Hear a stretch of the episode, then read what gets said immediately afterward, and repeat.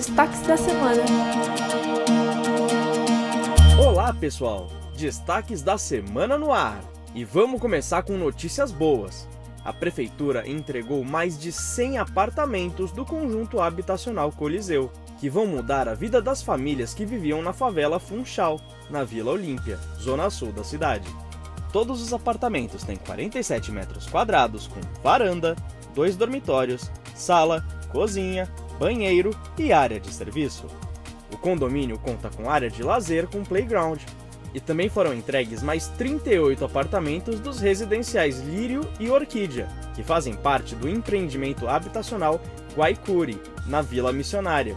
Os novos condomínios têm unidades com dois dormitórios e áreas que variam entre 46 e 52 metros quadrados. Por falar em inaugurações, foi inaugurado o Centro de Educação Infantil Júlia Lopes de Almeida, também na Vila Missionária.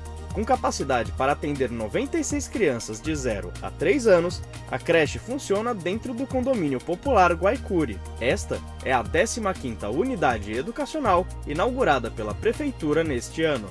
Até o fim de 2024, a gestão terá entregue 45 unidades. Com mais de 2 bilhões de reais empenhados até o dia 12 de dezembro, a prefeitura vai bater um novo recorde de investimento na prevenção a enchentes. O investimento é 35% maior que o valor previsto na Lei Orçamentária Anual de 2023. Os recursos são destinados a obras de drenagem, construção de piscinões, canalização de córregos e construção de galerias, além de ações de atendimento emergencial e de assistência social. E olha que iniciativa ótima e necessária! A Prefeitura e o Ministério Público de São Paulo assinaram nesta terça-feira um termo de cooperação técnica com o objetivo de estabelecer medidas de enfrentamento ao racismo, intolerância e discriminação. O acordo inclui medidas como reparar danos, prestar serviços à comunidade, pagar valores a entidades antidiscriminação ou fundos públicos específicos a quem comete crimes de ódio. Você está sabendo da São Paulo Best Week? A iniciativa oferece descontos e promoções em restaurantes, hotéis, passeios, lojas e serviços.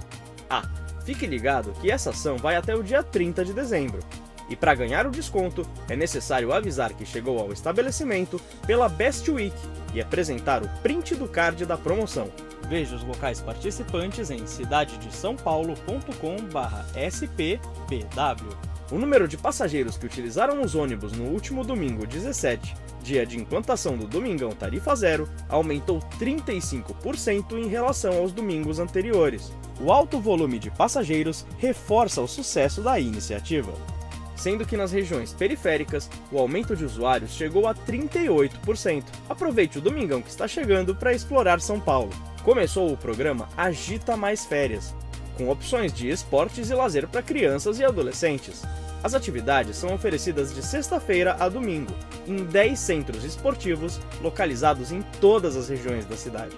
São distribuídos kit lanche, pipoca e algodão doce. Acesse o site da prefeitura e confira os endereços. Aproveite! E por hoje é isso, pessoal!